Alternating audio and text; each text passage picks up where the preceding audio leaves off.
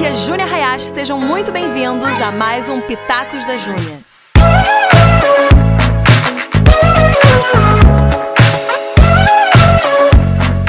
Então eu quero que você posicione o seu coração para redescobrir Deus como um Deus de milagres mesmo. Às vezes a gente sabe, mas a gente não vive isso. A gente deixa com que os milagres aconteçam para as outras pessoas ou em alguns eventos, mas a gente, a gente esquece que Ele quer operar milagres todos os dias da nossa vida, o tempo todo na gente, porque tudo que Deus faz é sobrenatural. Ele é um Deus sobrenatural, Ele não é homem.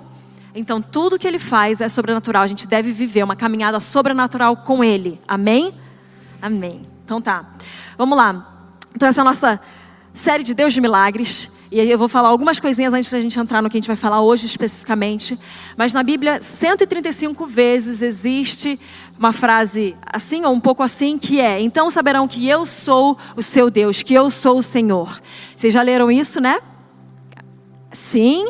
Senão a gente volta para casa hoje e começa uma leitura bíblica, mas a gente lê várias vezes ao longo da Bíblia, então saberão que eu sou o teu Deus.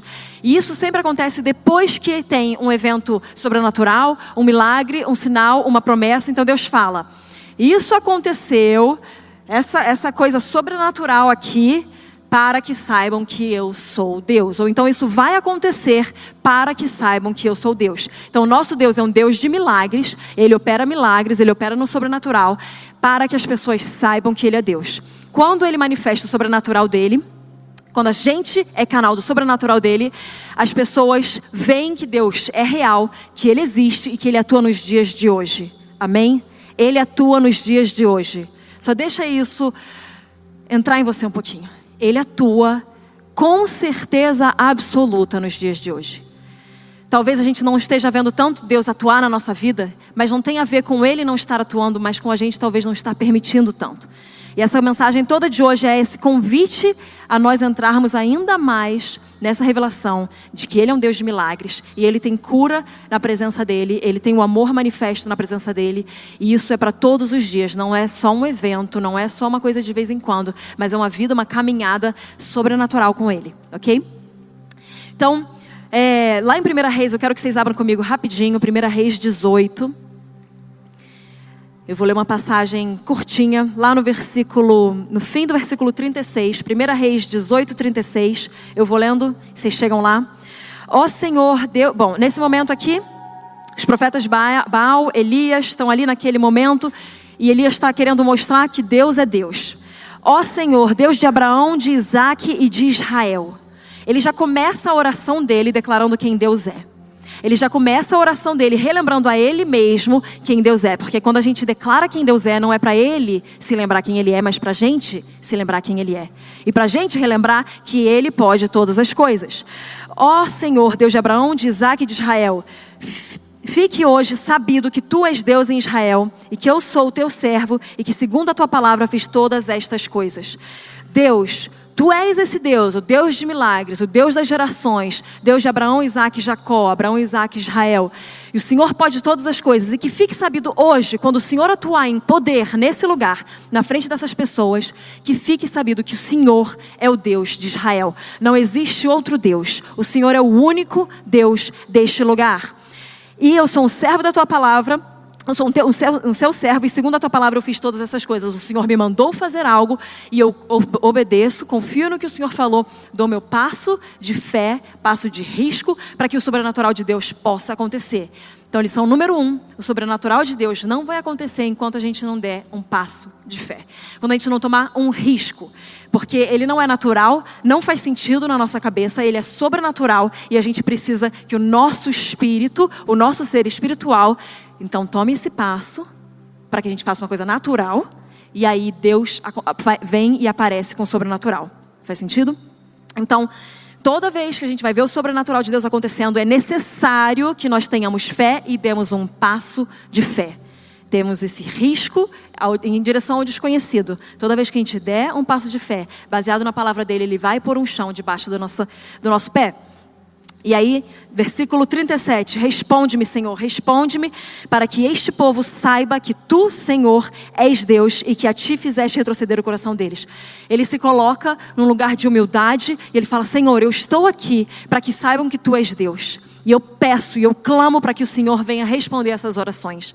Para que o Senhor venha responder, porque eu estou indo de acordo com a tua palavra. Vem e faz o teu sobrenatural, para que eles saibam que tu, Senhor, és Deus. Para que eles saibam que o Senhor é Deus, que o Senhor é Deus. Então, quando a gente libera o sobrenatural de Deus, é para que as pessoas saibam que Ele é real, que Ele existe, que Ele atua hoje. Logo depois dessa oração, então caiu o fogo do Senhor e consumiu o holocausto, e a lenha, e as pedras, e a terra, e ainda lambeu a água que estava no rego. Tinha mais água do que qualquer outra coisa lá, praticamente. Se vocês vão ver a história, ele joga água, joga água, joga água de novo. Deus vem, ele não só consome o holocausto, ele consome as pedras, a terra, a água, tudo que estava ali, para mostrar que Ele é Deus do suficiente e do mais do que suficiente. Ele é Deus que vai operar nas coisas, vai transformar nossa situação natural, mas vai operar sobrenaturalmente. E a gente vai ver coisas absurdas acontecendo, porque Ele é um Deus que não cabe na nossa cabeça. Então, Deus, o nosso Deus é um Deus de milagres e ele se manifesta como Deus de milagres, ele se apresenta como um Deus de milagres. É importante a gente lembrar isso. Nosso Deus é sobrenatural. Ele não consegue não agir no sobrenatural, porque essa é a identidade dele, esse é o caráter dele, isso é quem ele é. Se ele não age no sobrenatural, ele não está sendo Deus, porque ele é sobrenatural. Ele é sobre-humano. Ele não é desse mundo e boas novas, nós também não somos. Então, através da nossa vida, a gente vai ver sim o sobrenatural acontecendo. Ok? Estão comigo? Ok. E a primeira igreja de todas, ela nasceu a partir disso. Então, eu estou aqui para falar com você que talvez tenha uma raiz. Você veio de outra igreja, você tem uma raiz mais tradicional. Você te, veio de uma igreja que não vivia tanto o sobrenatural. Você olha e fala, mas isso não é tão natural para mim, Júnior, porque eu nunca vi isso. Eu estou aqui para te falar que a tua igreja, de onde você vem mesmo, não é a sua igreja anterior a essa. A sua igreja é a igreja primitiva. Então, os parâmetros pelos quais você vai viver são os parâmetros da igreja de Atos. Ok? Posso ouvir um amém? Amém. Por que, que eu estou falando amém? Para que assim seja. Que assim seja, Senhor. Que a gente realmente viva como a igreja de Atos viveu o sobrenatural. Se você lê Atos, você fica assim impressionado com tudo que acontecia e é para acontecer nos dias de hoje. E a gente tem como parâmetro essa nossa igreja. É dessa igreja que a gente veio então é assim que a gente vai continuar, ok? Eu vou citar alguns versículos aqui. Vocês não precisam abrir em todos, porque senão não vai dar tempo, tá bom? Então a gente já vai passando o tempo e se vocês abrirem cada passagem, não vai dar. Então anota o que eu estou falando, anota a parte principal que você ouviu do versículo, mas ouve o que eu estou falando porque eu vou só ler. Primeiro aqui, Marcos 16, 19 a 20. Depois de lhes ter falado, o Senhor Jesus foi elevado aos céus e assentou-se à direita de Deus. Então os discípulos saíram e pregaram por toda parte. E o Senhor cooperava com eles. O Senhor cooperava, ele operava junto com eles, confirmando-lhes a palavra com os sinais que acompanhavam.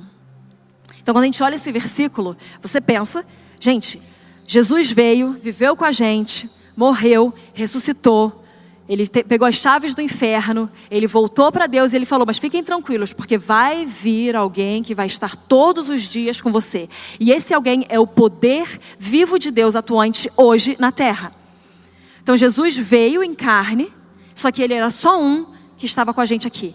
Ele foi para que o Espírito Santo habitasse dentro de todos nós. Então nós podemos é, operar no mesmo poder de Jesus. E ele está sentado à destra de Deus, olhando para a gente, sendo nosso advogado, intercedendo por nós e falando: Foi essa palavra que eu te dei, Puf, toma poder e vai. Foi essa palavra, eu coopero com você, toma o poder do Espírito Santo e segue. Foi essa palavra que eu dei para você ir curar os enfermos, vai tranquilo, vai com poder. Eu estou aqui na tua retaguarda, I got your back. Sabe, Deus está ali falando, Jesus está ali falando para a gente: vai, toma o seu passo de fé, porque eu estou aqui para confirmar isso através de sinais e maravilhas. Então, quando a gente atua de acordo com que aquilo, aquilo que Deus está falando, é acompanhado de sinais, milagres, maravilhas, eventos sobrenaturais, ok? Tem que ser, senão a gente está vivendo um cristianismo aquém do que Deus tem para gente. Se Ele é um Deus sobrenatural, de novo eu falo, a gente tem que viver o sobrenatural todos os dias. Não fique pensando que o sobrenatural vai sempre acontecer de uma forma, mas espere que ele sempre vai acontecer, porque o teu Deus é sobrenatural. Atos 2, 42, 43, não precisa abrir. E perseveravam na doutrina dos apóstolos e na comunhão, no partir do pão e nas orações. Em cada alma havia temor, e muitas maravilhas e sinais se faziam pelos apóstolos. Eles perseveravam na doutrina dos apóstolos, na comunhão. Deus está chamando nós como igreja de Cristo, nós como mãe de Sião, mas nós como igreja de Cristo, para realmente operarmos mais e mais em comunhão. Porque existe um poder que é liberado quando a própria igreja de Deus, quando o corpo de Cristo opera junto. E muitas vezes o que a gente vê, eu não preciso nem falar, é que existe muita separação dentro do corpo de Cristo. E é o lugar onde não deveria existir separação. Devia ser uma união bem forte. Seja um assim como eu sou um com o Pai. Né? Então, eles operavam, eles perseveravam na comunhão, eles perseveravam na comunhão. Existe a necessidade de nós perseverarmos na comunhão. Não é que ela vai acontecer naturalmente. Hoje, com a nossa igreja grande, não é que vai acontecer naturalmente você fazer vários amigos e ficar. Eh, ter um grupo. Você tem que perseverar para que aquilo aconteça. Você tem que perseverar para que você tenha uma comunidade saudável ao seu redor. Não vai simplesmente acontecer, a gente tem que perseverar. A caminhada com Cristo é perseverança, sempre. E no partir do pão, eles compartilhavam tudo. Eles dividiam a comida. Existe também poder quando a gente compartilha a comida, literalmente isso, quando a gente vai comer junto e deixa com que a presença de Deus esteja no nosso meio, ao redor da comida. Jesus sempre tinha comida perto dele, se vocês forem olhar, milagres de comida, etc. Então, existe muito poder nisso. E nas orações, sabe? A igreja primitiva, ela estava sempre unida em oração. Eles não tinham só uma vida individual com Cristo, não tinham um relacionamento individual, mas eles estavam juntos no coletivo, indo atrás do que Deus tinha. Então existem coisas que a gente consegue no nosso quarto secreto, que a gente desenvolve sozinho, mas existem coisas que não tem como a gente desenvolver sozinho, a gente só desenvolve numa conferência Voz de Sião. Amém? Amém? É, é, verdade, gente, eu não estou fazendo propaganda, é verdade mesmo. Existem coisas que Deus libera no coletivo que Ele não libera quando a gente está sozinho. E existem coisas que Deus libera só no individual e não libera no coletivo. A gente não pode depender do coletivo, mas a gente não pode depender também só do individual. Senão Ele não teria criado o corpo. Ok? Atos 5:12. E muitos sinais e prodígios eram feitos entre o povo pelas mãos dos apóstolos, e eles estavam unanimemente, unanimemente no alpendre de Salomão. Mais uma vez, a união que eles estavam. Mais uma vez, eles estavam juntos, no mesmo coração, indo atrás do que Deus tinha. Eles eram uma comunidade que trabalhava junto e permitia com que Deus aparecesse junto naquele lugar. Hebreus 2, 4. Deus também deu testemunho de... Bom, eu vou ter que ler tudo. Então, como escaparemos se negligenciarmos tão grande salvação? Essa salvação, primeiramente anunciada pelo Senhor, foi nos confirmada pelos que a ouviram. E Deus também deu, testemunho dela por meio de sinais, maravilhas, diversos milagres e dons do Espírito Santo distribuídos de acordo com a sua vontade. Quando Deus vem e se manifesta com milagres, ele vem para mostrar que ele é real, ele existe, ele atua nos dias de hoje e ele vem para salvar o perdido. Então, quando a gente tem aquela brecha do sobrenatural para acontecer na vida de alguém, a gente tem que fazer o convite no final. Você gostaria de receber Jesus no seu coração? Ele operou aqui em amor, em cura, ele transformou a tua alma, trouxe cura aqui. Você gostaria de viver isso todos os seus dias? A pessoa tem o livre-arbítrio de dizer não, obrigada. Você abençoa ela, ainda faz uma declaração que Deus vai encontrar ela, seja onde ela, onde ela estiver porque você tem aquela autoridade espiritual naquele momento, mas se ela disser assim, você faz aquela oração da confissão de que o Senhor Jesus é o nosso Senhor e Salvador, ele morreu pelos nossos pecados, ele ressuscitou, Deus ressuscitou ele, ele dos mortos e ele vive para sempre e ele é o nosso Senhor e Salvador e nosso dono. Então você faz isso com aquela pessoa, você tem que sempre dar a oportunidade de ela ter a salvação após ela ter tido um encontro com o toque sobrenatural de Deus, após ela ter tido uma pequena revelação do céu naquele momento na vida dela. E todos nós precisamos operar nesse risco. Será que todas as pessoas vão ser curadas? Não, mas elas todas têm que ser amadas. E todas elas, no momento da sua oração de cura, elas vão experimentar o amor de Deus. Então a gente tem que dar esse passo e não se, não se importe, não fique pensando, será que vai ou será que não vai? Deixa que Deus faz o trabalho dele enquanto você faz o seu. O seu trabalho é orar e obedecer. E o trabalho dele é trazer a cura. Ele vai trazer a cura, eu tenho plena certeza. Talvez não seja da forma como a gente está esperando, mas Ele sempre traz uma cura. Ele sempre quer curar. Talvez seja pela vigésima vez que aquela pessoa vai receber a oração e você nunca vai saber. Mas a gente tem que estar tranquilo com o fato de que talvez a gente não vai ver o fim de todas as histórias, mas a gente vai crer que Deus é sempre bom e Ele sempre opera milagres. Ok? Amém, né? Então a igreja primitiva ela nasceu no sobrenatural, ela nasceu na, nos, nas curas, nos milagres, nos sinais, nas maravilhas, nas salvações. A gente vê pela pregação de Pedro que já começa com uma galera sendo salva e aquela pregação vem também para confirmar que Deus sempre tem uma segunda chance para a gente. Pedro tinha negado Jesus pouco tempo antes e aí logo um tempo depois, ele faz essa pregação e tantos são salvos, mais de 3 mil pessoas são salvas, para mostrar que Deus vem para redimir. Então, às vezes a gente erra, a gente, às vezes a gente foge da presença de Deus, a gente peca. Nós não somos mais pecadores. Fala isso. Eu não sou um pecador. Nós somos uma nova criatura.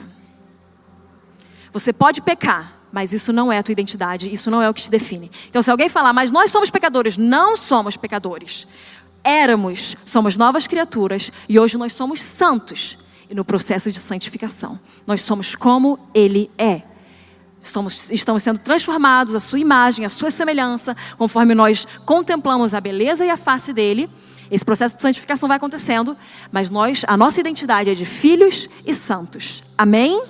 Amém. Então, a igreja primitiva, ela é nosso, a nossa raiz, ela é a nossa herança, e eu queria falar então sobre o que eles viviam naquela época, que era a manifestação sobrenatural da presença de Deus, que é o nosso tema de hoje, Deus de milagres. Então, a manifestação sobrenatural da presença dele. É isso aí. Por que, que eu estou falando isso? Porque os milagres de Deus acontecem quando existe a manifestação sobrenatural dele. Deus está sempre presente que esse, já vou entrar no nosso primeiro ponto aqui, não desse aqui, tem vários pontos, preparem-se. Mas o primeiro ponto de, das, das, dos tipos de presença de Deus, ele é onipresente. Então Deus está em todos os lugares, Ele sabe de todas as coisas, Ele é onisciente, Ele é onipotente, Ele é onipresente. Mas então Ele está em todos os lugares, a presença dele está em todos os lugares. Mas a gente tem que clamar, muitas vezes, vem Espírito Santo, né?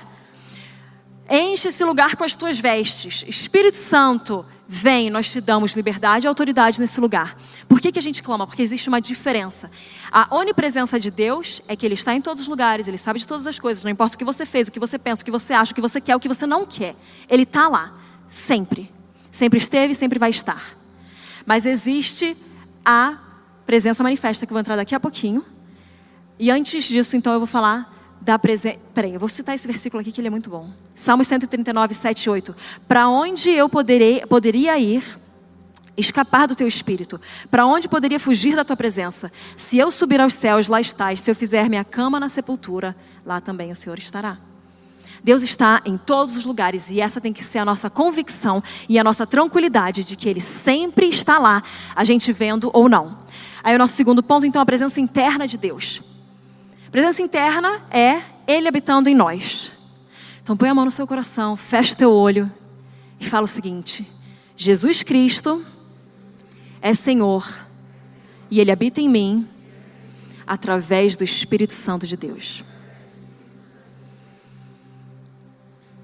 Amém. Jesus Cristo, Ele é Senhor e Ele escolheu habitar em você através do Espírito dele. O Espírito Santo de Deus escolheu viver em seres humanos como nós. Ele escolheu vir em terra como Jesus e depois ele escolheu entrar em cada um de nós e fazer morada. Efésios 3,17 também não precisa abrir. Mas que Cristo habite no coração de vocês mediante a fé. Que vocês estejam arraigados e alicerçados em amor quando Cristo habita em nós, a gente não consegue não estar arraigado e alicerçado em amor. Vocês concordam? Afinal, Deus é amor. Afinal, Deus é amor. Agora uma pergunta: o amor é Deus? Não. O mundo tem pregado que o amor é Deus. No entanto, isso é uma mentira, isso vem para distorcer. Porque Deus é amor. Nele está o amor. Mas o amor não contém Deus. Deus é quem contém o amor. Se a gente acredita que o amor é Deus, a gente tem uma vida distorcida e a gente vê muitas coisas que têm acontecido por aí porque eles pregam. Mas se é amor, por que é errado? Mas se é amor, por que não? Mas consideramos justa toda forma de amor. Eu considero justa uma única forma de amor. A forma de amor que veio, se encarnou, morreu por mim, se deu por mim, morreu na cruz e ressuscitou e venceu a morte.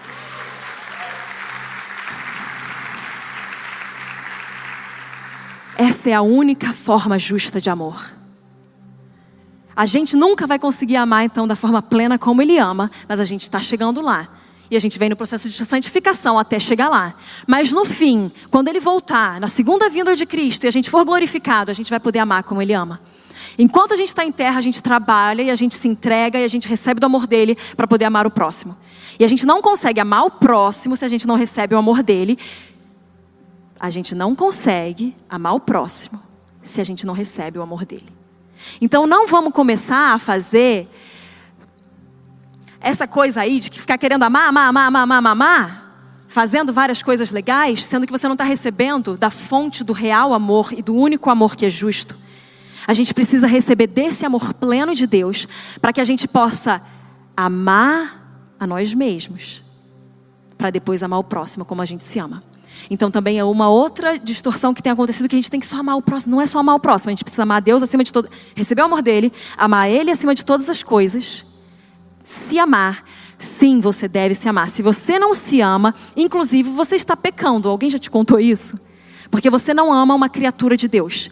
Se você está rápido em amar o seu próximo, Deus quer trazer revelação para você, porque você é o próximo de outra pessoa que tem que ser amado tanto quanto aquele outro próximo. Faz sentido? Então nós precisamos receber do amor de Deus, amá-lo com tudo que nós temos, amarmos a nós mesmos e então amarmos o próximo. Quando a gente vai nessa ordem, a gente consegue amar o próximo com um amor mais parecido com o de Jesus, do que se a gente tentar só amar o próximo na nossa tentativa da, do amor da nossa própria alma e da nossa própria força. Isso não vai dar certo, vai ter uma hora que você vai se cansar e você não vai aguentar amar. Agora, Deus mandou a gente amar. Amar significa que você vai passar tempo com todas as pessoas? Não, amar significa que você vai poder se entregar por aquela pessoa se algum dia ela precisar. Porque Jesus Cristo se entregou por nós. Não significa que você vai gostar, que você vai adorar passar tempo. Significa que você vai amar. Amar é sacrifício é o ato mais sacrificial que já houve na terra, que foi a entrega de Jesus naquela cruz. E quando ele se deu naquela cruz, o que fez ele suportar toda aquela dor, toda a maldição indo sobre ele, toda, toda a enfermidade, o que ele fez ele suportar tudo aquilo, fomos eu e você, dizendo sim para ele. Então a alegria que estava proposta para Jesus naquela cruz era a nossa resposta a ele de sim, eu irei para onde o Senhor me chamar. Sim, eu te amo, Senhor. O Senhor é meu Deus, o Senhor é o meu dono e eu vou obedecer a tua palavra. Então Deus quer que a gente entre cada vez mais nessa revelação de que Ele deu tudo e a gente vai responder nesse tudo. Então não é um pouco da nossa vida que a gente vai dar de volta para Ele, mas é ela inteira. Amém? E aí então, nosso terceiro ponto desse, desse início, das presenças eu falei que vai passar, né? Dos tipos de presença de Deus é a presença manifesta, que é o que a gente vai focar hoje. Deus revela a sua presença a nós. Ele traz a presença manifesta dele. Então, na onipresença, a gente percebe que ele está em todo lugar. Mas tem momentos que a gente fala: peraí, que eu acho que o céu chegou mais perto hoje. Né? A gente estava aqui na adoração e a presença de Deus estava forte aqui. Ele estava se manifestando de uma forma um pouco mais específica naquele momento. Ele sempre esteve, ele continua estando e ele sempre vai estar. Mas a presença manifesta dele é onde existem os milagres, é onde existem os sinais, é onde existem as curas. Então, enquanto eu estou trazendo essa palavra para você hoje, eu quero que você deixe o seu coração começar a ativar e falar: que, que, qual é a área da minha vida que eu preciso de cura? Deus, Ele quer, Ele recebe a gente, mas Ele ama a gente demais para deixar a gente como a gente chegou. Então, Ele quer curar os nossos corpos físicos, Ele quer curar a nossa alma, ele quer tirar a dor que você tem de ter perdido um ente querido, um pai, uma mãe, talvez de nunca ter tido isso na sua vida. E eu vou te falar, Deus é sempre bom, mesmo que você tenha vivido consequências de um mundo falido. Isso não invalida quem Deus é. Isso não invalida o caráter de Deus. Se o mundo é falido, o mundo é falido, mas Deus é sempre Deus e através da autoridade que foi dada a Jesus, a gente também opera nessa autoridade e traz o reino de Deus aqui na terra. Então, para que a gente veja cada vez mais o manifestar do reino dos céus neste mundo falido. Mas ele disse que no mundo a gente teria aflições. Então a gente vai ter que ter bom ânimo, porque ele já venceu o mundo. Então a gente opera debaixo dessa revelação de que se ele já venceu, eu também vou vencer. E que as aflições que estão acontecendo nos dias de hoje não se comparam com a glória que será manifesta no futuro. Então a gente foca no que vai acontecer e não no que está acontecendo hoje. A gente foca em quem ele é e não no que o inimigo fez na minha vida. A gente foca no futuro que ele tem de esperança, de paz, planos de esperança que ele tem para a gente e não no passado. Até porque quando a gente olha para o passado, a gente tem que ver a cruz, a gente não tem que ver o que a gente fez. Ele já pregou naquela cruz tudo o que nos condenava. E a gente não pode ficar puxando de volta e falando, mas Deus, é por isso aqui que eu não posso te obedecer. Deus, olha minha ficha criminal aqui, deixa eu te mostrar tudo que eu fiz. Eu falo, querido, querida, eu sei, eu sei de onde eu te tirei. Vamos agora esquecer das coisas que ficaram para trás e olhar para frente, porque tudo se fez novo e vocês são novas criaturas. E foca então no prêmio da soberana vocação de Cristo Jesus em você. Vamos focar no que ele tem por vir. Vamos focar naquela alegria proposta que estava na cruz para Jesus. Ele se entregou para que a gente pudesse ser então os próximos filhos. Ele veio como unigênito, voltou como primogênito, o primeiro de todos os filhos para que a gente operasse em obras ainda maiores que eles, porque nós somos várias manifestações de Jesus ao redor dessa terra. E o Espírito Santo atuante entre por nós, no nosso meio, por todos os lugares que a gente for. Mas será que a gente está manifestando essa presença? Será que a gente está ousando manifestar essa presença nos lugares que a gente vai? Será que a gente está com aquele incômodo do Espírito Santo de eu poderia estar tá manifestando mais? Porque nós somos filhos de Deus. A gente não faz para ser. Mas a gente, quando é, a gente não consegue não fazer.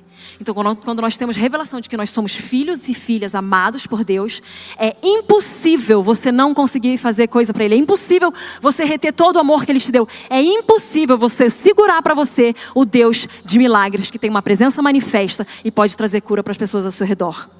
É impossível. E talvez você olhe e fale assim, mas Júnia, não é tão impossível para mim, eu estou vivendo o meu dia a dia bem tranquilamente. Então volta para a presença manifesta de Deus no teu quarto secreto. E eu tenho certeza absoluta que ele vai te constranger para você amar o próximo ainda melhor. E ele vai trazer um amor maior de você por você mesmo, para que você possa realmente fazer mais coisas por ele. Então nós não fazemos para sermos, mas quando somos, é impossível não fazermos. Quando Deus passa pela gente, a gente tem um instigar no nosso coração que a gente fala: eu não consigo segurar isso para mim. Eu preciso fazer mais. Eu preciso fazer mais, porque Ele já se deu inteiramente por mim. Não tem como a gente bater isso. Não tem como a gente fazer mais do que Jesus já fez. Ele já se deu na cruz. Ele já se entregou totalmente. Ele já suou sangue. Ele entregou o Espírito dele nas mãos do Pai. Então, o que cabe a nós é vivermos a nossa vida inteira para Ele, já que Ele deu a dele por nós. Amém? É, vamos lá. Tem muita coisa aqui, gente. Gênesis 28, 16 a 19. Não precisa abrir também, só ouve. Pode fechar o olho, o olho e ouvir o que eu estou falando. Quando Jacó acordou do sono, disse: Sem dúvida o Senhor está neste lugar. Mas eu não sabia. De novo, nós vemos aqui a presença manifesta de Deus. Jacó tem o sono, tem o sonho, e ele fala: Deus está aqui. Eu não percebi, mas ele está aqui. Teve medo e disse: Temível é este lugar, não é outro senão a casa de Deus. Esta é a porta dos céus. Qual foi o nível de encontro com Deus que ele teve para falar, ele está aqui? Não é que ele passou, não é que eu sei que ele está, ele está aqui. Isso, esse lugar aqui não é outro senão a casa de Deus. Esse lugar não é outro senão a porta dos céus. Existia um portal do céu em, indo em direção à terra naquele lugar. E aquele momento que ele teve aquele encontro com Deus foi o momento que o céu beijou a terra. O céu se encontrou com a terra e manifestou a glória de Deus. E quando a glória de Deus é manifesta, a gente não consegue permanecer igual. E aí ele fala: temível é este lugar. Temível é este lugar. Teve um versículo que eu acho que eu passei rapidinho aqui. Não sei se eu falei ou não, mas tudo bem. Quando o sobrenatural de Deus ele precisa ser acompanhado de temor. quando a gente tem um encontro com um pedaço de céu e a gente não tem o temor de Deus do que é aquilo, significa que a gente tem que realinhar os nossos corações. Porque quando o céu encontra a terra, é Deus manifesto em terra. E nós não conseguimos reagir em outra coisa a não ser um temor. E temor não é medo de Deus. Temor é reverência pela santidade e pela majestade de Deus. Temor do Senhor não é medo de Deus. Temor do Senhor é reverência pela santidade e pela majestade do Senhor. Quando a gente tem um encontro com a santidade dele, a gente fica, não tem o que fazer, você, você precisa ficar quieto, palavras não são suficientes, não tem o que você fazer. Esse é o temor do Senhor, é a reverência absoluta. E quando a gente tem o temor dele, a gente tem que responder aquilo. Se o Senhor fez isso por mim, eu preciso responder. A graça de Deus para nós é de graça, óbvio, mas para ele custou tudo. Então a graça do Senhor ela não é barata. Muito pelo contrário, ela custou tudo para Deus Pai que deu o seu filho. Ela custou tudo para o filho que se deu por nós e habitou aqui em terra. E ela custou tudo para o Espírito Santo que habita em terra no mundo falido. Pensa só. Então o temor do Senhor ele nos leva a entender mais da graça e não baratear nunca a graça. Porque quanto mais temor nós temos, mais nós entendemos quão cara a graça foi. Faz sentido? Então Jacó, ele na manhã seguinte, ele pega a pedra que ele tinha usado como travesseiro. Então ele estava naquele momento de descanso e Deus se mostrou num momento de descanso. No seu sono, Deus ainda opera. O nosso corpo descansa, mas o nosso espírito não descansa. O nosso espírito não dorme nunca. Então ele teve um encontro que era dentro de um sonho, mas era um encontro real, manifestação do céu na terra. E ele pega aquele travesseiro, aquela pedra que ele usou como travesseiro, e ele levanta como uma coluna firme. Não fala firme aqui, mas eu estou adicionando isso. Ele levanta aquele travesseiro, era um marco daquilo que Deus fez. Ele falou: O Senhor esteve aqui, o Senhor está aqui, essa é a casa de Deus, isso aqui é a porta dos céus, e eu vou levantar isso como um altar para me lembrar que esse evento sobrenatural me lembra que Deus é Senhor. E eis que, e eis que todos saberão que eu sou o teu Deus, que eu sou o Senhor de Israel. Então, quando a gente se relembra dos momentos que Deus veio e se manifestou de uma forma sobrenatural, a gente levanta marcos e altares para que a gente se lembre o que ele fez e quem ele é. E nos dias difíceis, nos desertos, a gente vai olhar para trás e a gente vai falar: Eu tenho todas essas colunas para me lembrar quem Deus é. Necessariamente você não vai pegar uma pedra e vai ungir com óleo, eu não estou falando isso. Mas você precisa ter na sua vida alguma forma de ter marcos e você se lembrar todos os feitos de Deus na sua vida. E a gente precisa olhar para trás e sempre se lembrar, trazendo à memória as coisas que trazem esperança. Porque pode ser que você passe por um deserto, pode ser que você passe por uma coisa difícil, afinal, ele disse que a gente ia passar. No entanto, ele é sempre bom, ele sempre esteve, ele sempre vai estar, e ele fez grandes coisas e vai continuar fazendo. Então a gente se lembra de quem ele é, e do que ele faz, e do que ele fez, e do que vai fazer, em vez de ficar sempre focando na nossa situação momentânea. Às vezes a gente precisa pensar mais em eternidade. Quando a gente pensa eternidade, as coisas momentâneas perdem o impacto na nossa vida. Se não vai importar no futuro, na, na eternidade, se não vai importar na, depois da segunda vinda de Cristo, não deve importar hoje não deve tirar sua preocupação, não deve te encher de preocupações, não deve tirar a tua paz hoje. Se o negócio não vai fazer diferença na eternidade, não deve fazer diferença na sua vida hoje. Não deixe com que as dificuldades dessa vida te tragam cabelos brancos antes do tempo. Confie que Deus é Deus, que o Senhor é Senhor, que Ele é teu dono e que Ele pode todas as coisas. E que qualquer coisa que for impossível para você, você pode ficar tranquila porque é possível para Deus. Então, a gente olha e relembra quem Ele é e que Ele é o nosso Deus de milagres e que conforme a gente vive a presença manifesta dele aqui em terra, existe o poder de milagres, o poder de curas, o poder de sinais e maravilhas. Ok? Então, hoje a gente vai falar sobre essa presença, essa manifestação sobrenatural da presença de Deus, que é nessa atmosfera que acontecem os milagres. Acho que eu terminei já aqui o que Jacó tinha passado, mas então importante a gente levantar esses altares para a gente mesmo ficar se lembrando quem Deus é, sabe? Primeiro ponto, percebendo a presença de Deus. Então, para a gente perceber a presença de Deus, primeira coisa que a gente precisa é de um coração humilde. Pensa comigo, lá atrás, quando Jesus veio, se o coração dos judeus, os que não creram, se eles estivessem com o coração humilde, atento, vigilante, rendido, será que eles não teriam percebido Jesus quando ele veio da forma que eles não esperavam que ele viria? Alguns tiveram o coração daquele jeito e reconheceram Jesus como Senhor e Salvador. Outros não. E isso me dá um confronto de Deus. Eu não quero estar com meu coração tão conhecedor ou tão acostumado com a palavra que eu não estou humilde, entregue, que eu não estou totalmente rendida e atenta e vigilante para te reconhecer. E a gente precisa reconhecer a Deus em todas as circunstâncias.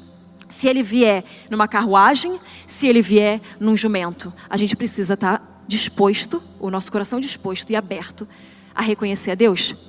Então, primeiro ponto é esse: a gente precisa ter um coração humilde, um coração prostrado, um coração entregue e um coração pronto para perceber que Deus está fazendo alguma coisa.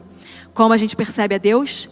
Tendo um coração de acordo com o coração dele, um coração segundo o coração dele. Davi teve inúmeras falhas, inúmeros pecados, a gente vê na história dele, mas ele foi falado como aquele que tinha o coração segundo o coração de Deus. Isso nos diz que Deus está muito mais interessado no nosso intento do coração do que nas nossas ações erradas.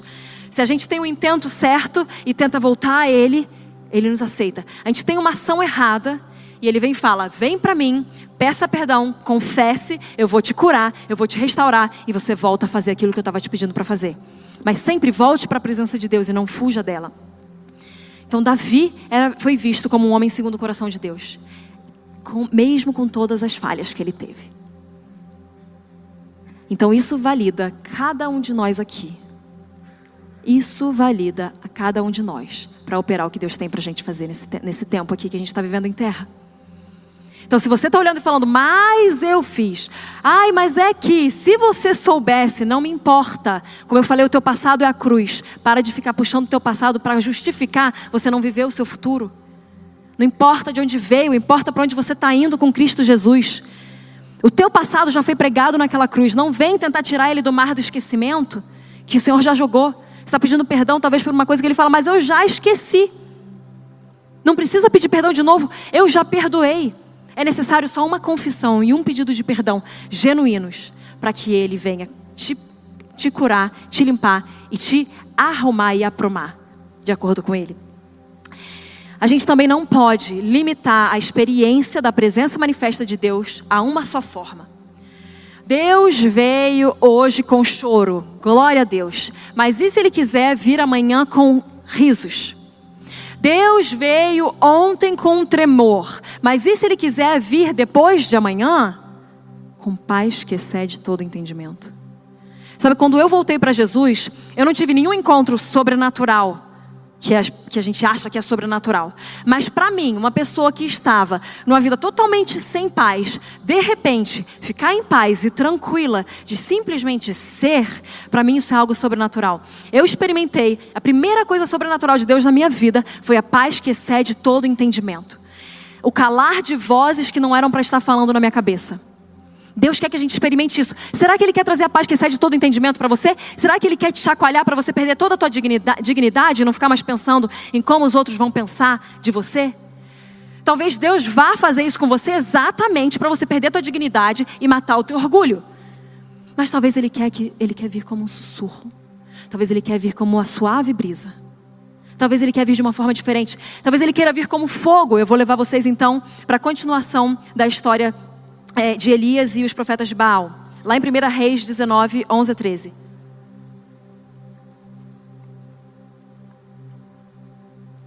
O Senhor lhe disse: Saia e fique no monte, na presença do Senhor, pois o Senhor vai passar.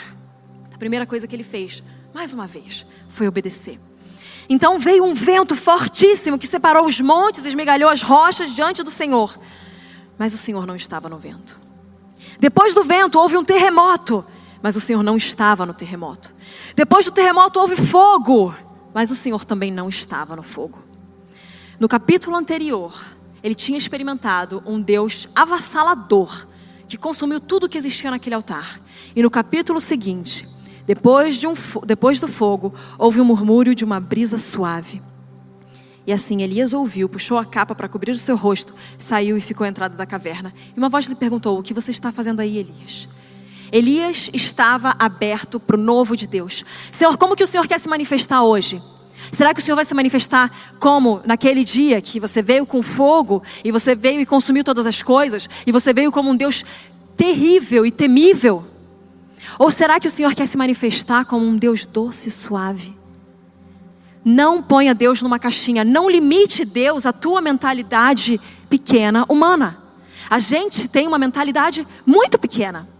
O nosso cérebro cabe aqui. O nosso Deus, ele não consegue nem ele tem que dar um zoom absurdo para conseguir ver a tua cabeça. Então imagina ver o teu cérebro.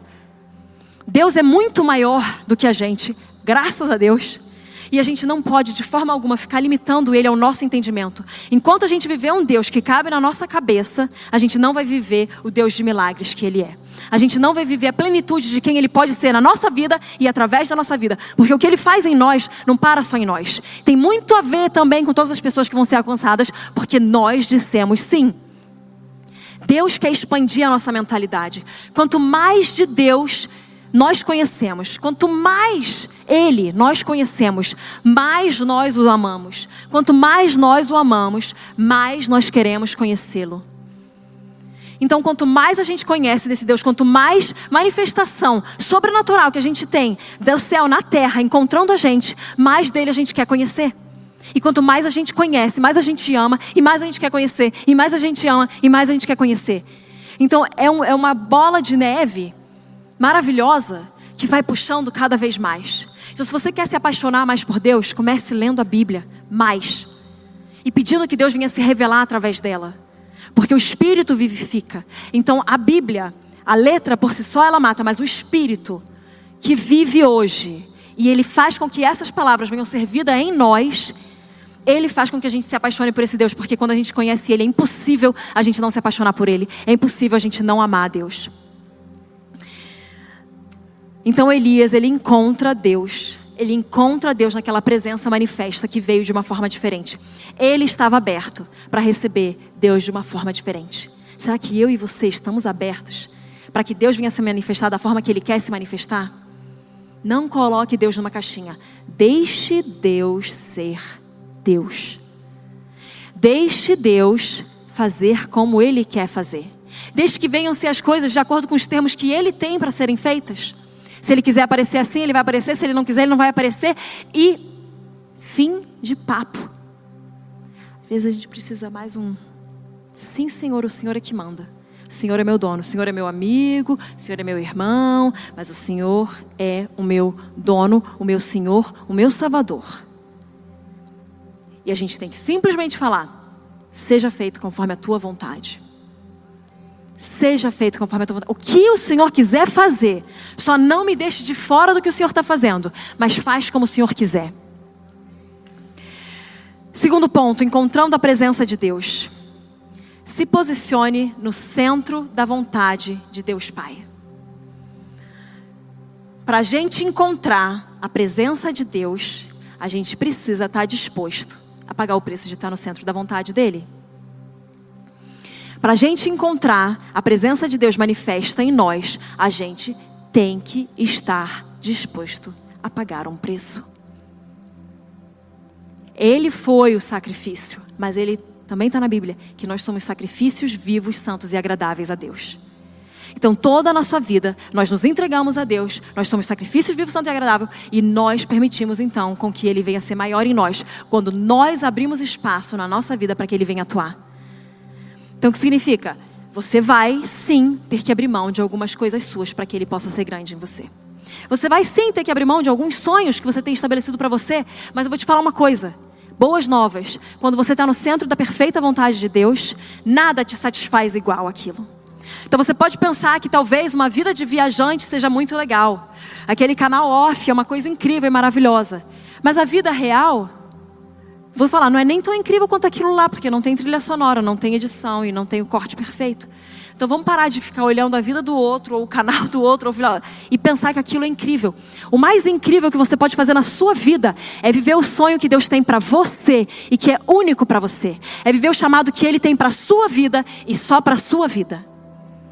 Deus quer fazer algo em você e através de você que não é igual o que Ele quer fazer com a pessoa do seu lado. Você está disposto a se livrar dessas ideias que a gente tem de que vai ter que ser como aquela pessoa fez?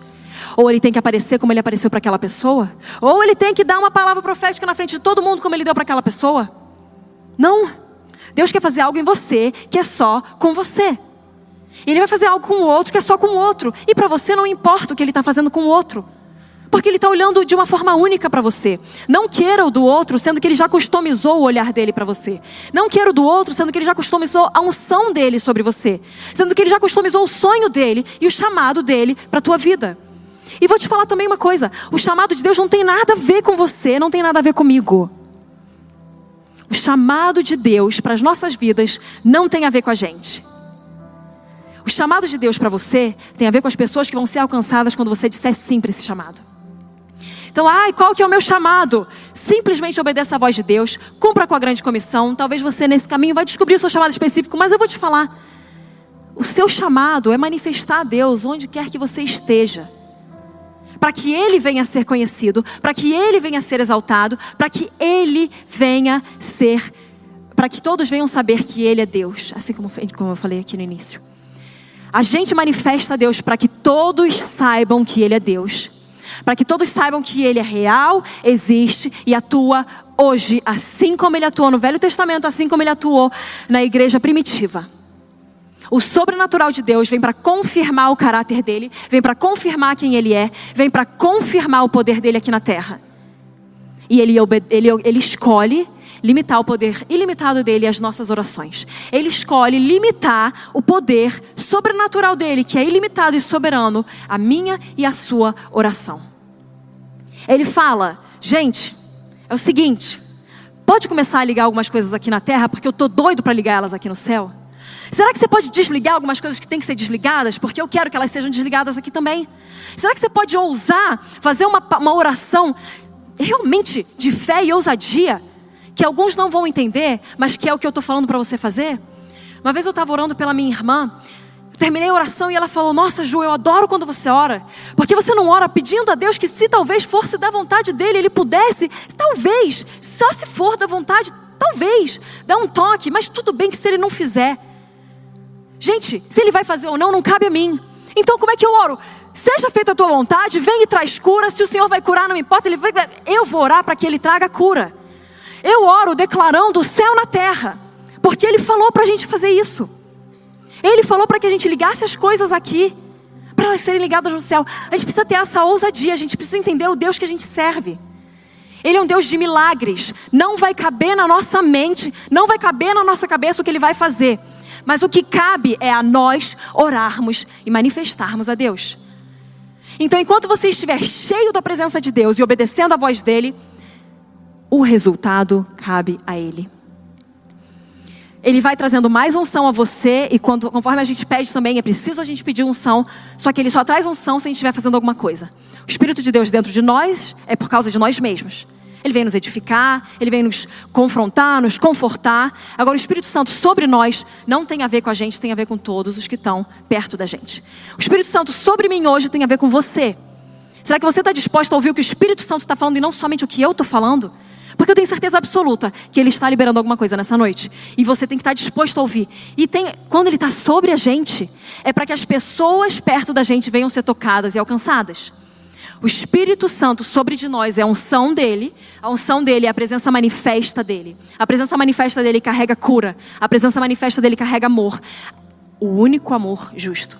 A presença manifesta dele carrega milagres, sinais e maravilhas. Mas nós temos que estar dispostos a dizer sim, a nos enchermos dele e a irmos e fazermos coisas para, para as quais ele nos ungiu.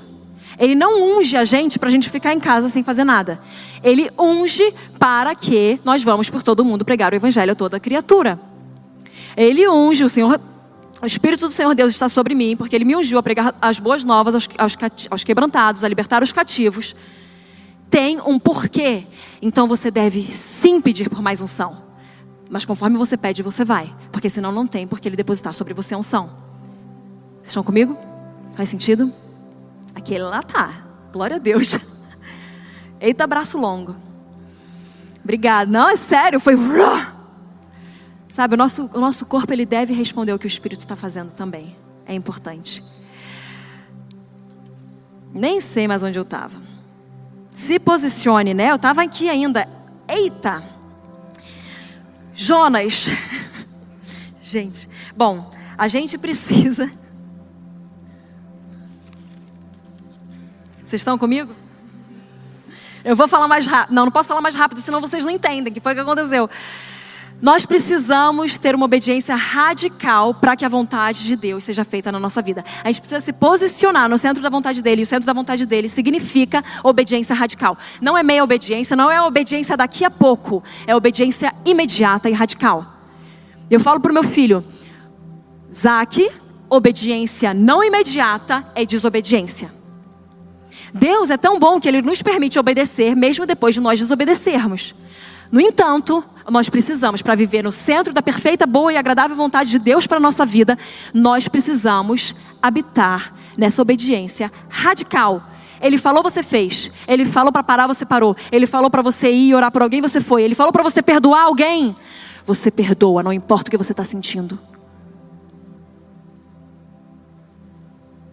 A gente precisa obedecer a Ele radicalmente e de forma imediata. Jonas, na história de Jonas, você sabe, ele fugiu da presença de Deus. E quando a gente foge da presença, a gente tira a presença manifesta dele da nossa vida. A presença está aqui, você foge, você saiu debaixo dela. Der, óbvio, né? Então, Jonas foi convidado a Deus para fazer parte do plano que ele tinha para salvar a cidade de Nínive. E ele fala: Não, essa cidade aí, essa galera é muito complicada, eu não vou, não, vou fugir. Achando ele que ele podia fugir da onipresença do Senhor. Mas o Senhor encontra ele naquele barco, faz aquele, é, aquele chacoalhar incrível no mar, e ele fala: Gente, eu sei o que está acontecendo, você me joga no mar que vai tudo parar. É jogado no mar, é engolido por um grande peixe. Tá bom, Deus, então eu vou obedecer a sua voz e eu vou para Nínive. O que acontece? Ele, ele responde a Deus, ele tem uma obediência e uma cidade é salva. E ele, porque eu não vou nem ler aqui porque não dá tempo, mas Deus fala: fala com eles, porque a maldade deles chegou até aqui em cima. A maldade deles chegou aos céus. Gente, a maldade foi tamanha que chegou no céu. E aí ele fala: por favor, Jonas, vai lá para que eu possa salvar essa cidade. Dá um aviso para eles voltarem, se arrependerem e voltarem aos meus caminhos, para que eu possa salvar essa cidade. Então a sua obediência pode fazer com que uma cidade inteira seja salva. E de novo, será que você ousa tomar essa responsabilidade para você? Será que eu ouso tomar essa responsabilidade de que se eu não for, será que todos aqueles se perderão? Se eu não manifestar Jesus, talvez eu seja a única pessoa que aquela pessoa vai conhecer que manifestaria Jesus na vida dela. Eu não posso me arriscar, no sentido de não manifestar e aquela pessoa nunca conhecer Jesus. Eu preciso me arriscar no sentido de dar um passo de fé e ver os céus tocando a terra. Amém? Lá, Adão e Eva, em Gênesis 3:8, ouvindo o homem a sua mulher, os passos do Senhor que andava pelo jardim quando soprava a brisa do dia, esconderam-se da presença do Senhor. Adão e Eva caem. E o que, que Deus faz? Ele sempre foi onipresente. Ele sabia, ele sempre foi onisciente. Ele sabia que eles tinham caído, ele sabia que eles tinham pecado, ele sabia que eles tinham comido daquele fruto proibido. Ele continua com o, o, a rotina que eles tinham de caminhar juntos. Ele chega no jardim e fala: Cadê vocês? Ai, Deus, é que você chegou, a gente estava nu. Eu sei. Vocês comeram da árvore do conhecimento do bem e do mal, não é? Então eu vou ser bondoso com vocês ao ponto de não permitir com que vocês habitem nesse lugar perfeito com essa natureza pecaminosa que vocês estão. Então ele retira Adão e Eva de lá, ele fala: fiquem tranquilos, porque eu tenho um plano. Eu tenho um plano maravilhoso que vai vir um redentor, vai vir um segundo Adão, que vai vencer todo o pecado, que vai vencer toda a morte, que vai olhar as tentativas do inimigo de fazer ele cair, ele vai falar: não, porque eu estou sendo movido por um propósito divino. E ele vai abrir caminho para muitos outros. E nesse momento, então, a gente vê que Jonas fugiu da presença de Deus, Adão e Eva fugiram da presença de Deus. O nosso pecado faz com que a gente queira fugir da presença de Deus. Mas, nós não podemos fugir da presença, porque é exatamente na presença que existe cura, que existe perdão, que existe restauração. Então, quando nós temos um pecado, nós precisamos instantaneamente trazer esse pecado à luz. Nós precisamos confessar. Confessar ao Senhor e confessar ao nosso irmão. Nós precisamos de perdão e de cura. Nós precisamos trazer ele à luz, porque quando a gente traz à luz, o inimigo não tem mais poder sobre aquele pecado. Enquanto aquele pecado está escondido em trevas, o inimigo pode fazer o que ele quiser. Quando aquele pecado vem à luz, o inimigo não tem mais poder. E Deus fala: agora isso aqui é meu, eu vou te limpar. Quando aquele pai recebe o filho pródigo, ele recebe o filho e ele abraça o filho com a sujeira que o filho estava. Ele não fala, peraí, se lava primeiro que depois eu vou te abraçar como filho. Não. Ele abraça o filho, ele cobre o filho, ele declara a identidade de que ele é um filho daquele pai, nós somos filhos do nosso pai Deus. Ele declara aquela identidade, ele fala: não importa como você veio, o que importa é para onde você vai. Eu, não, eu te amo tanto que eu não vou deixar você continuar com esses pecados. Meu amor por você vai te constranger a ponto de você querer largar mão de tudo isso e ser cada vez mais parecido comigo. O meu Espírito Santo dentro de você vai te capacitar para isso. Não importa como você está, não importa como você chegou. O que importa é o que ele vai fazer em você e através de você a partir do dia que você disser sim. Então o que cabe a você e o que cabe a mim é dizer sim. Um coração arrependido ele nos leva para dentro do coração de Deus. Um coração arrependido nos leva para dentro da presença manifesta do Senhor. Quando nós temos um coração que reconhece que pecou e confessa e se arrepende e muda o comportamento, a gente tem que correr para dentro de Deus e não para longe dele. O pecado só tem, o inimigo só tem poder de usar o pecado para nos afastar de Deus enquanto esse pecado não for confessado. Quando nós confessamos, nós temos que correr para Deus. Então, se você está lidando com o pecado hoje, seja uma coisa que você sabia que você não devia estar tá fazendo, mas você está fazendo, seja é, uma coisa pequena, eu estou falando, sabe? Seja uma coisa grande que você fale, não, realmente, isso aqui as consequências são muito maiores, eu tenho que parar com isso. Seja você está priorizando o seu Instagram em vez da sua Bíblia. Isso é pecado também. Mas Deus dá a oportunidade da gente ver esse pecado, reconhecer que é pecado, confessar esse pecado e confessar para alguém perto também da gente, para que ele venha perdoar, curar e restaurar, e você venha ter mais dele para que o mundo possa ver mais dele. Você está entendendo que tem tudo a ver com o que ele quer fazer a partir da gente? Não para na nossa salvação. Quando a gente libera uma cura sobre alguém, a gente tem que fazer o convite à salvação, mas vai muito além disso como meu marido sempre fala, nós fomos salvos, estamos sendo salvos ou seremos salvos? Nós fomos salvos no nosso espírito? A resposta é sim, tá? Fomos salvos no nosso espírito, estamos sendo salvos na nossa alma, santificados, e nós seremos salvos no dia do Senhor, quando Jesus Cristo voltar e nós formos glorificados. Nós estamos num processo e nós temos que levar as pessoas nesse processo com a gente. Nós estamos no caminho e temos que levar as pessoas que estão no caminho também a conhecer o caminho a verdade e a vida. Não tem como você convencer alguém sobre o Evangelho de Jesus. Só uma coisa: o Evangelho de Cristo é perfeito. Não tente diminuir, não tente amaciar, porque o Evangelho já é perfeito. Se o Evangelho é pregado sem a verdade, ele não é Evangelho. E a pessoa pode até querer fazer essa vida assim, mas ela não está se entregando realmente a Jesus. A gente tem que pregar o Evangelho com verdade e amor. Não tente melhorar o Evangelho para que as pessoas sejam salvas. Deus já é perfeito, Ele não precisa que a gente melhore o Evangelho. O Evangelho já é perfeito. E a pregação do Evangelho de Cristo, a salvação, ela não é nada natural. A salvação só vem quando existe um mover sobrenatural, um agir sobrenatural do Espírito Santo no coração e na mente daquela pessoa, convencendo ela do pecado. Afinal, o Espírito Santo de Deus veio convencer o mundo da justiça, do pecado e do juízo. Então não tente você e não tente eu convencer o mundo do pecado. Senão a gente vai simplesmente estar falando para eles o que é certo e o que é errado. A gente já está numa hora, numa hora da caminhada com Deus que não tem que mais pensar o que é certo e errado. É o que é ótimo e o que é excelente. Ótimo ainda não é o suficiente. É o que é excelente. Certo e errado é para quem começou, para entender, tá entendendo a lei. Agora, quando você caminha com Deus, chega de certo e errado. Tem que ser o que mais eu posso ter de ti. O que, que eu preciso me desfazer de mim para que o Senhor venha ser exaltado na minha vida? Que, que eu preciso fazer para que o Senhor venha ser conhecido onde quer que eu vá?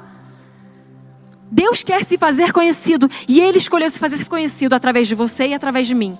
Será que nós estamos dizendo sim para que essa presença manifesta venha operar através da nossa vida? É todos os dias, toda hora, todo instante.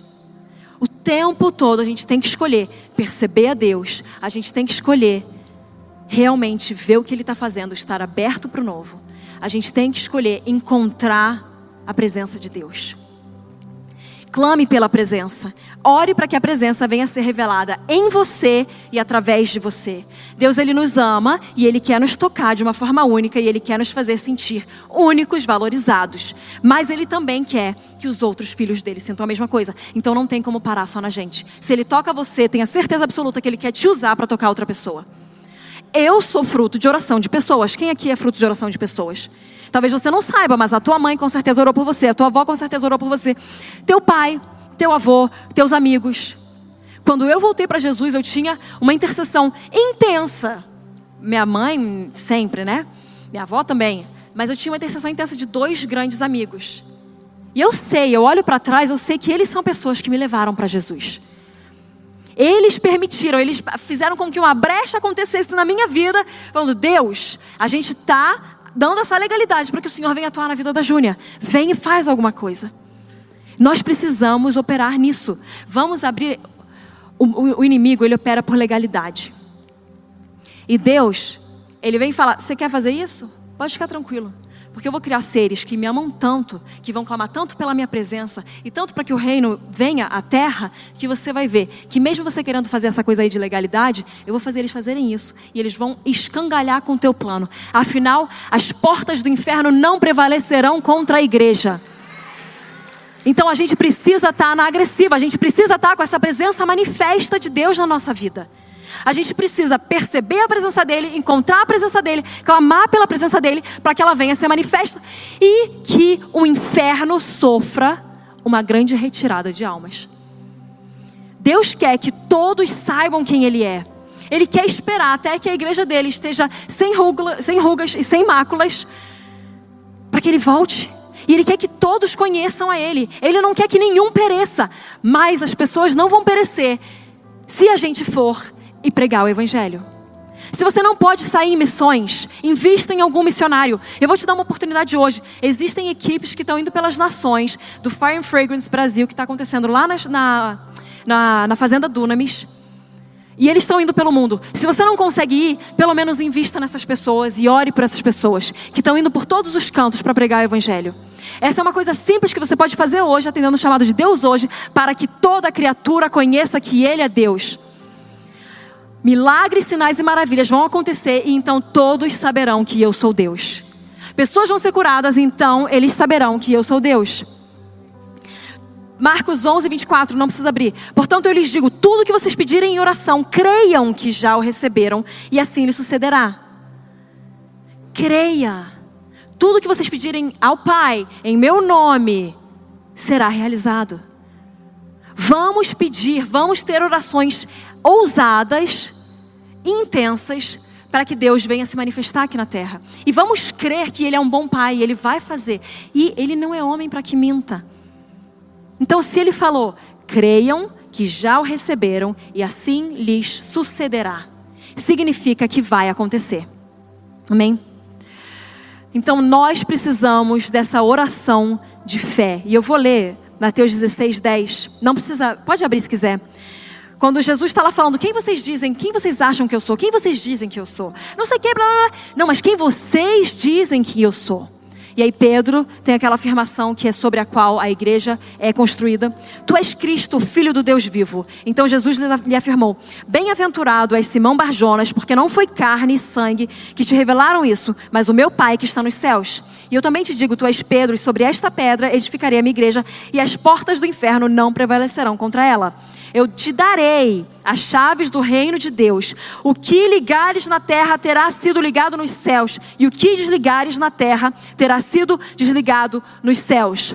Eu te darei as chaves do reino de Deus. O que você ligar na terra será ligado no céu. O que você desligar na terra será desligado no céu. Se você tiver com dificuldade de operar em fé na tua oração, anota essa passagem aqui, Mateus 16, 10, e lê essa, essa passagem continuamente sobre você. Ele vai nos dar, Ele já nos deu a, a, a chave do reino de Deus. E Ele falou: liguem e desliguem. Vai acontecer como vocês orarem, porque vocês já têm a minha vontade dentro de vocês. Vocês já estão operando com a mente de Cristo. Então, ousem fazer essas, essas orações que vão ligar e desligar coisas. Ousem arriscar. Ousem tomar responsabilidade de fazer o céu vir à terra. Ousem tomar responsabilidade de trazer a presença manifesta de Deus aqui. Terceiro ponto aqui: se separe exclusivamente a Ele. Consagração é o processo de separação exclusiva a Deus. Então, quando nós nos consagramos a Deus, nós estamos no processo de santificação. Esse processo de santificação não significa que nós vamos ter um caminhar imaculado. Não significa que vai ser algo impecável mas significa que vai ser um caminhar comprometido com a limpeza. Ou seja, você vê aquele negócio, você vomitou. Você vai deixar aquele negócio ali até que alguém venha vomitar? Você vai olhar aquilo e falar: se eu deixar isso aqui, vai começar a feder tudo ao redor. Então, o meu comprometimento com o caminhar de limpeza, de santificação, vai me forçar a limpar a minha sujeira. Vai me forçar a limpar a minha sujeira logo para que não venha feder ao redor. Porque quando a gente não cura nosso coração logo, acontece que a gente envenena as pessoas ao nosso redor. Se a gente não traz cura à nossa alma, através do Espírito Santo de Deus, a gente acaba envenenando quem está perto da gente. E o que a gente vê dentro da igreja de Cristo? Fofoca. Gente, eu vou errar. Teófilo vai errar. Pastora Sara vai errar. Qualquer outro pastor que pisar que vai errar. Vocês vão errar. Os ministradores vão errar. Não acho que essa aqui é uma igreja perfeita, mas essa aqui é uma igreja que está comprometida com esse caminhar de limpeza e santificação. Mas nós vamos errar. Se vocês colocarem os olhares em nós, nós vamos frustrar vocês. Com certeza absoluta. Mas se vocês colocarem o olhar nele, enquanto a gente também coloca o olhar nele, a gente aprende a relevar as coisas que não precisam ser levadas estando em conta. Uma coisa é uma pessoa que não quer se arrepender, outra coisa é uma pessoa que errou, se arrependeu e está voltando para o caminho. Agora, quando a gente foca em Deus, a gente esquece um pouco dos erros humanos, afinal, todos nós somos humanos e todos nós vamos errar. Isso já é ponto passivo. Eu e você vamos errar. Nós não somos pecadores, mas nós pecamos. A nossa identidade não é mais de pecador, é de filho e filha. Nós somos santos como Ele é santo. Mas, infelizmente, na nossa caminhada de santificação, a gente ainda vai errar, a gente ainda vai pecar. Mas não deixe com que o inimigo venha te afirmar como um pecador. Você não é pecador. Você é santo como Ele é santo. Você é uma nova criatura. Às vezes a gente erra, e a gente volta atrás, se arrepende, confessa e é curado. Mas a cura vem na presença de Deus. Então, quando a gente erra, a gente tem que correr para a presença dEle. Então, nós precisamos nos separar exclusivamente a Ele. Não abre nessa passagem, Hebreus 12, 14 a 16. Esforcem-se para viver em paz com todos, para serem santos. Sem santidade, ninguém verá o Senhor. Cuidado que ninguém se exclua da graça de Deus, que nenhuma raiz de amargura que nenhuma raiz de amargura brote e cause perturbação, contaminando a muitos. Que não haja nenhum imoral ou profano como Esaú, que por uma única refeição, uma única refeição, vendeu os seus direitos de herança como filho mais velho. A gente precisa viver em paz com todos. A igreja de Cristo precisa acabar com essa picuinha, esse problema que a gente coloca entre as, entre as igrejas. Parar de ficar falando mal uns dos outros. Cada um vai manifestar Deus de um jeito. Um dedo vai manifestar Deus de um jeito, o joelho vai manifestar de outro. Isso a gente já sabe. Mas a gente sabe na teoria. Mas será que a gente sabe na prática e na revelação? Será que a gente consegue caminhar com pessoas que fazem diferente da gente? Não estou falando aqui dos básicos que são inegociáveis, que pecado é pecado e ponto. Mas o que eu estou falando é da forma de manifestar a Deus.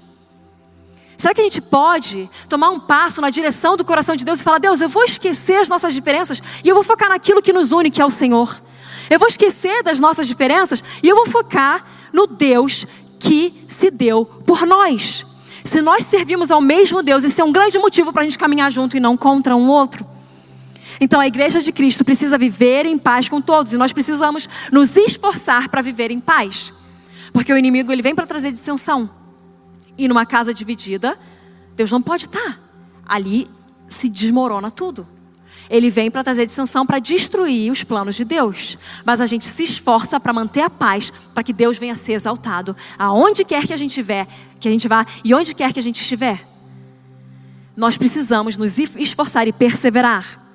Então, Cuide para que nenhuma raiz de amargura brote e cause perturbação. Se você não traz à luz aquela raiz de ofensa, aquele problema, às vezes não é nem um pecado, mas aquela pessoa falou com você de uma forma um pouquinho mais torta e você segurou aquilo, está criando amargura, está tá criando ofensa, você começa a falar mal daquela pessoa para os outros, pronto. Prato feito para o inimigo poder destruir uma igreja.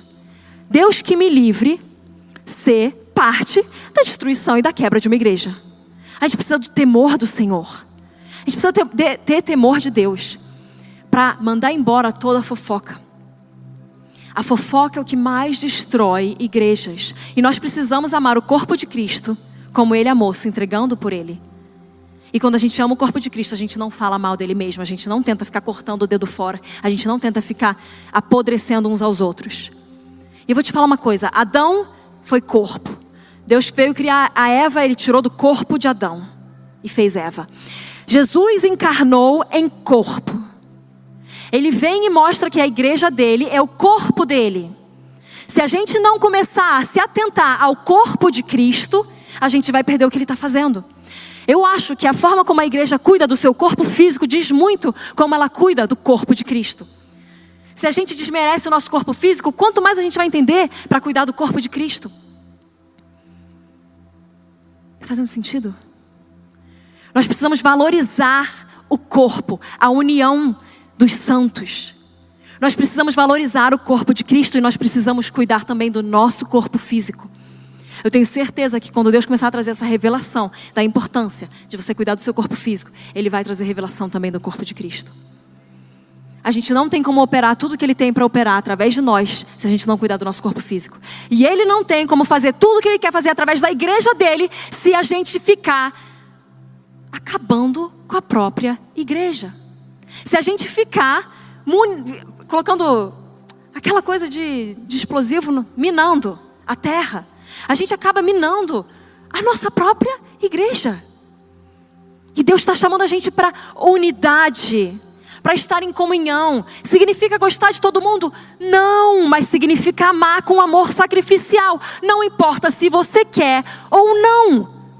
A manifestação da presença de Deus, ela vai vir quando a igreja dele se amar, quando a igreja dele estiver unida. Lá, quando estava falando de Atos, eles estavam todos no mesmo espírito, no mesmo coração, clamando pela mesma coisa. E então a manifesta presença de Deus chegou. E então Deus equipou eles para irem e pregarem e manifestarem o reino de Deus e curarem os enfermos.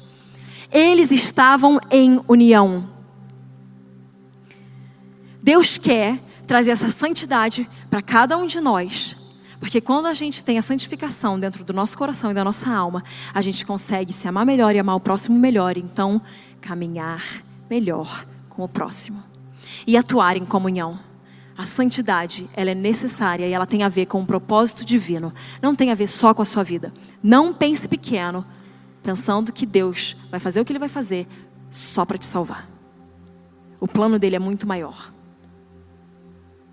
O plano dele era de um governante do Egito segurar e salvar comida para que a linhagem de Jesus fosse mantida. Então você tem que fazer o que Deus está te chamando hoje, que talvez seja alimentar algumas pessoas hoje, para que uma pessoa lá no futuro venha manifestar algo que talvez seja muito maior do que você consiga conceber na sua própria mente. Mas você tem que simplesmente fazer o que Deus está te chamando hoje para fazer. Fica de pé, eu estou terminando. Glória a Deus.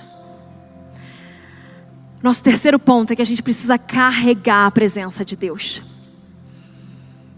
Só que para a gente carregar a presença dele vai nos custar tudo. Eu já falei isso aqui algumas vezes. Jesus Cristo já se deu por cada um de nós. Jesus Cristo já morreu na cruz. Então não existe o que a gente faça que vá conseguir superar essa entrega dele.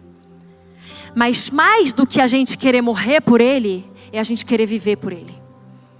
Porque se você deseja viver por Deus todos os dias da sua vida, significa que você vai tomar atitudes em direção do propósito divino que Ele tem para a sua vida, para que todos saibam que Ele é Senhor e Deus. Se a gente começa a focar no que Ele está fazendo, esquecer do que se passou, se a gente começa a focar em quem Ele é e deixar para trás as dificuldades ou as picuinhas ou os problemas, ele pode usar a gente. Deus se manifesta onde Ele é celebrado. Quando a gente começa a falar de Deus, a gente vê mais de Deus. Sabe aquelas pessoas que começam a contar histórias escuras de espíritos malignos e começa a vir aquele ambiente ruim? A mesma coisa acontece quando a gente começa a falar de Deus. Então vamos passar menos tempo contando de encontros com capeta e mais tempo contando, com, contando de encontros com Deus. Porque eu não sei se vocês percebem, às vezes o negócio fica tão mais interessante. Gente, a gente precisa falar mais de Deus para que ele venha aparecer mais. Jeremy Nelson é um amigo nosso aqui da casa e ele me falou isso lá no início. Ele falou: fala sobre Deus, conta sobre Deus. Vai falando tudo que ele tem feito, tudo que ele está fazendo, as experiências que você teve, mesmo que seja lá atrás, não importa. Começa a falar de Deus, você vai ver que ele vai se manifestar. Deus não consegue não aparecer onde estão falando dele. Se você começa a falar cada vez mais dele, mais ele vai aparecer na sua vida. Então para de falar do negativo, para de falar da dificuldade, para de falar do que não dá, para de falar do que está ruim. E começa a falar o que ele está fazendo. Às vezes a gente não consegue perceber o que Deus está fazendo, porque a gente enalteceu demais o que ele não está fazendo. Só que a gente tem que olhar e estar tá falando, ele está fazendo muitas coisas. Deus me curou disso essa semana. Deus curou meu amigo aquela semana. Deus fez isso. Lembra aqueles altares? A gente tem que olhar para aquilo que estava acontecendo e falar disso hoje, para que volte a acontecer. O testemunho de Cristo é o espírito da profecia. Significa que se ele fez, ele vai fazer de novo. A cultura de testemunhos faz com que Deus continue aparecendo vez após vez, após vez, após vez. Então, quando uma pessoa vem e confessa alguma coisa para você, não é para você falar, ah, não, tudo bem, mas você é muito boa nisso. Não, vamos orar. Vamos fazer uma confissão aqui. Deixa Deus te curar. Deixa Deus te limpar. Deixa Deus te lavar. Mas tudo isso Ele tem feito e tudo isso Ele vai fazer. E é aqui que a gente vai focar. Você teve essa dificuldade, vamos lidar com isso. Mas vamos colocar os nossos olhos naquilo que está para frente. Naquilo que Ele tem para fazer em nós e através de nós. Nós precisamos valorizar o corpo e a união do corpo para que juntos nós vivemos o que Deus tem para nós hoje e para que a gente veja as marcas eternas que Ele vai fazer através de nós. Como corpo de Cristo, nós temos que nos unir e deixar de lado as nossas diferenças. E ir atrás da manifestação sobrenatural de Deus. Nós somos uma só noiva. Não eram várias noivas, era uma só noiva. Uma noiva sem rugas, sem mácula. Uma noiva que está disposta a, mesmo que erre, continuar no processo da santificação e da limpeza, para que a presença manifesta de Deus venha à terra. Para que a gente possa ver o Deus de milagres trazendo cura, libertação. Para que a gente possa ver o Deus de milagres salvando alguém para que a gente possa ver o Deus de milagres curando a tua alma e o teu corpo físico. Ele quer sim curar o teu corpo, mas mais do que tudo, Ele quer curar a tua alma, para que você seja uma pessoa saudável e manifeste Ele de uma forma saudável. Deus deseja um povo saudável, um povo irrepreensível na presença dEle. Será que a gente tem sido disponível ao ponto de se tornar irrepreensível? Irrepreensível significa que você vai ter que abrir mão de muitas coisas. Significa que você vai ter que fazer novas escolhas a partir de hoje. Significa que talvez você vai ter que se distanciar de alguns amigos. Se abster de certas conversas. Parar a fofoca quando ela começou. A fofoca só vai te envenenar. A fofoca só vai envenenar a pessoa ao seu lado. E a fofoca só vai destruir o plano de Deus na terra. Se você está lambendo a ferida um do outro, para e vai confessar para alguém que esteja à, à frente de vocês, no caminhar de vocês, para que essa ferida venha a ser curada. Doeu, tudo bem, vai passar. E minha mãe falava: fica tranquila que quando casar passa. Gente, pensa só, esse ditado é mais incrível do que a gente imaginava. Fica tranquila, essas dores vão vir, mas nas bodas do cordeiro, essas dores não vão fazer diferença. Se não importa hoje, por que, que vai importar? Se não importa na eternidade, por que, que vai importar hoje? Se não importa na eternidade, por que, que tira a tua paz hoje? Ele é o Deus da paz. E ele falou em João: Eu deixo para vocês a minha paz, não como esse mundo dá. A minha paz é a paz que excede todo entendimento, a paz que é inexplicável, a paz que no meio da tormenta fez Jesus dormir. Essa é a paz que Ele quer que a gente esteja dentro e opere a partir dela. Deus quer que nós vivamos em paz com Ele e com o outro, e não só com quem a gente gosta. Ele quer que nós vivamos em paz com quem tem o mesmo propósito divino aqui nessa terra. Talvez depois desse culto vai ser a hora de você mandar aquela mensagem para aquela pessoa que você sabe que você precisa pedir perdão. Mas ela que errou, não me importa peça perdão, se humilhe. Se humilhe e peça perdão. E se a pessoa não pedir perdão, não me importa. Antes de você entregar suas ofertas, se você se lembrar que tem alguém que tem alguma coisa contra você, deixa, vai resolver. Se ela quer resolver ou não, aí cabe a ela. Mas a tua parte está limpa.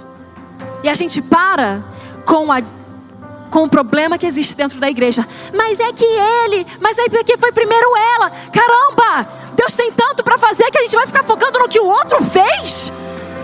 Ele quer fazer, para de pensar no que o outro fez, deixa ele fazer a obra dele. Deixa ele operar em nós e através de nós. Deixa ele relevar as coisas.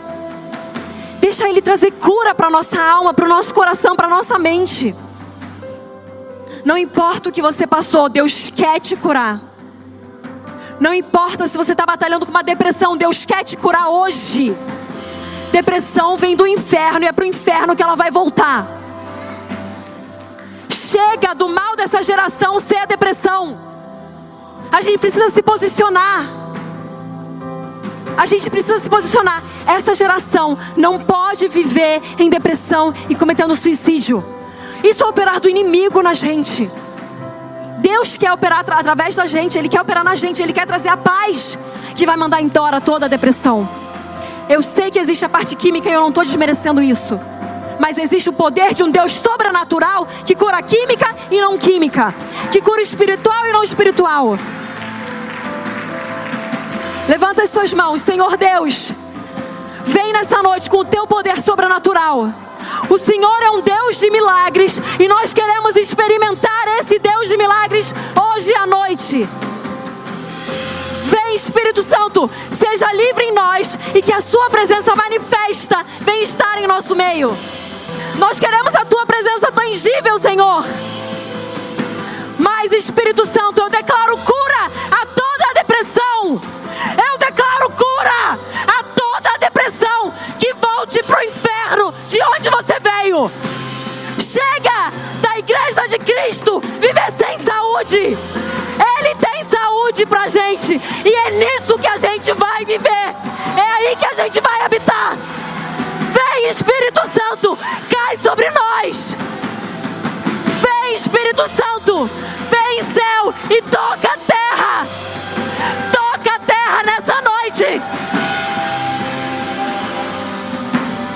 Senhor, obrigada, porque o Senhor é quem tu dizes que és. O Senhor é exatamente quem o Senhor diz que você é. Nada menos e nada mais. O Senhor é perfeito em todas as coisas. O Senhor é santo. E o Senhor é o nosso Deus de milagres. O Senhor é o nosso Deus do sobrenatural. O Senhor é o nosso Deus do impossível. E nós não vamos nos contentar em viver nada menos do que a plenitude do que o Senhor é em terra. Eis-nos aqui, Senhor. Eis-nos aqui. Venha nos cura, venha nos limpa, venha nos restaura e venha nos envia. Nos envia, Senhor, para onde o Senhor quiser enviar. O Senhor tem a nossa obediência imediata. O Senhor tem o nosso sim. O Senhor tem todo o nosso coração. Nós dizemos sim a tudo o que o Senhor quiser. Sem medir sacrifícios, sem medir esforços, nós dizemos sim. Nós dizemos sim, Senhor. Tu és o Deus de milagres, Tu és o Deus sobrenatural, Tu és o Deus das promessas, Tu és o nosso Deus Pai. Tu és onipresente, onisciente, onipotente. Tu és o príncipe da paz. Tu és a rosa de Sharon. Tu és, Senhor, o Deus de milagres. Tu és o nosso dono, o nosso Salvador, o nosso Senhor. E nós servimos a Ti. Seja feita a tua vontade, assim na terra como nos céus.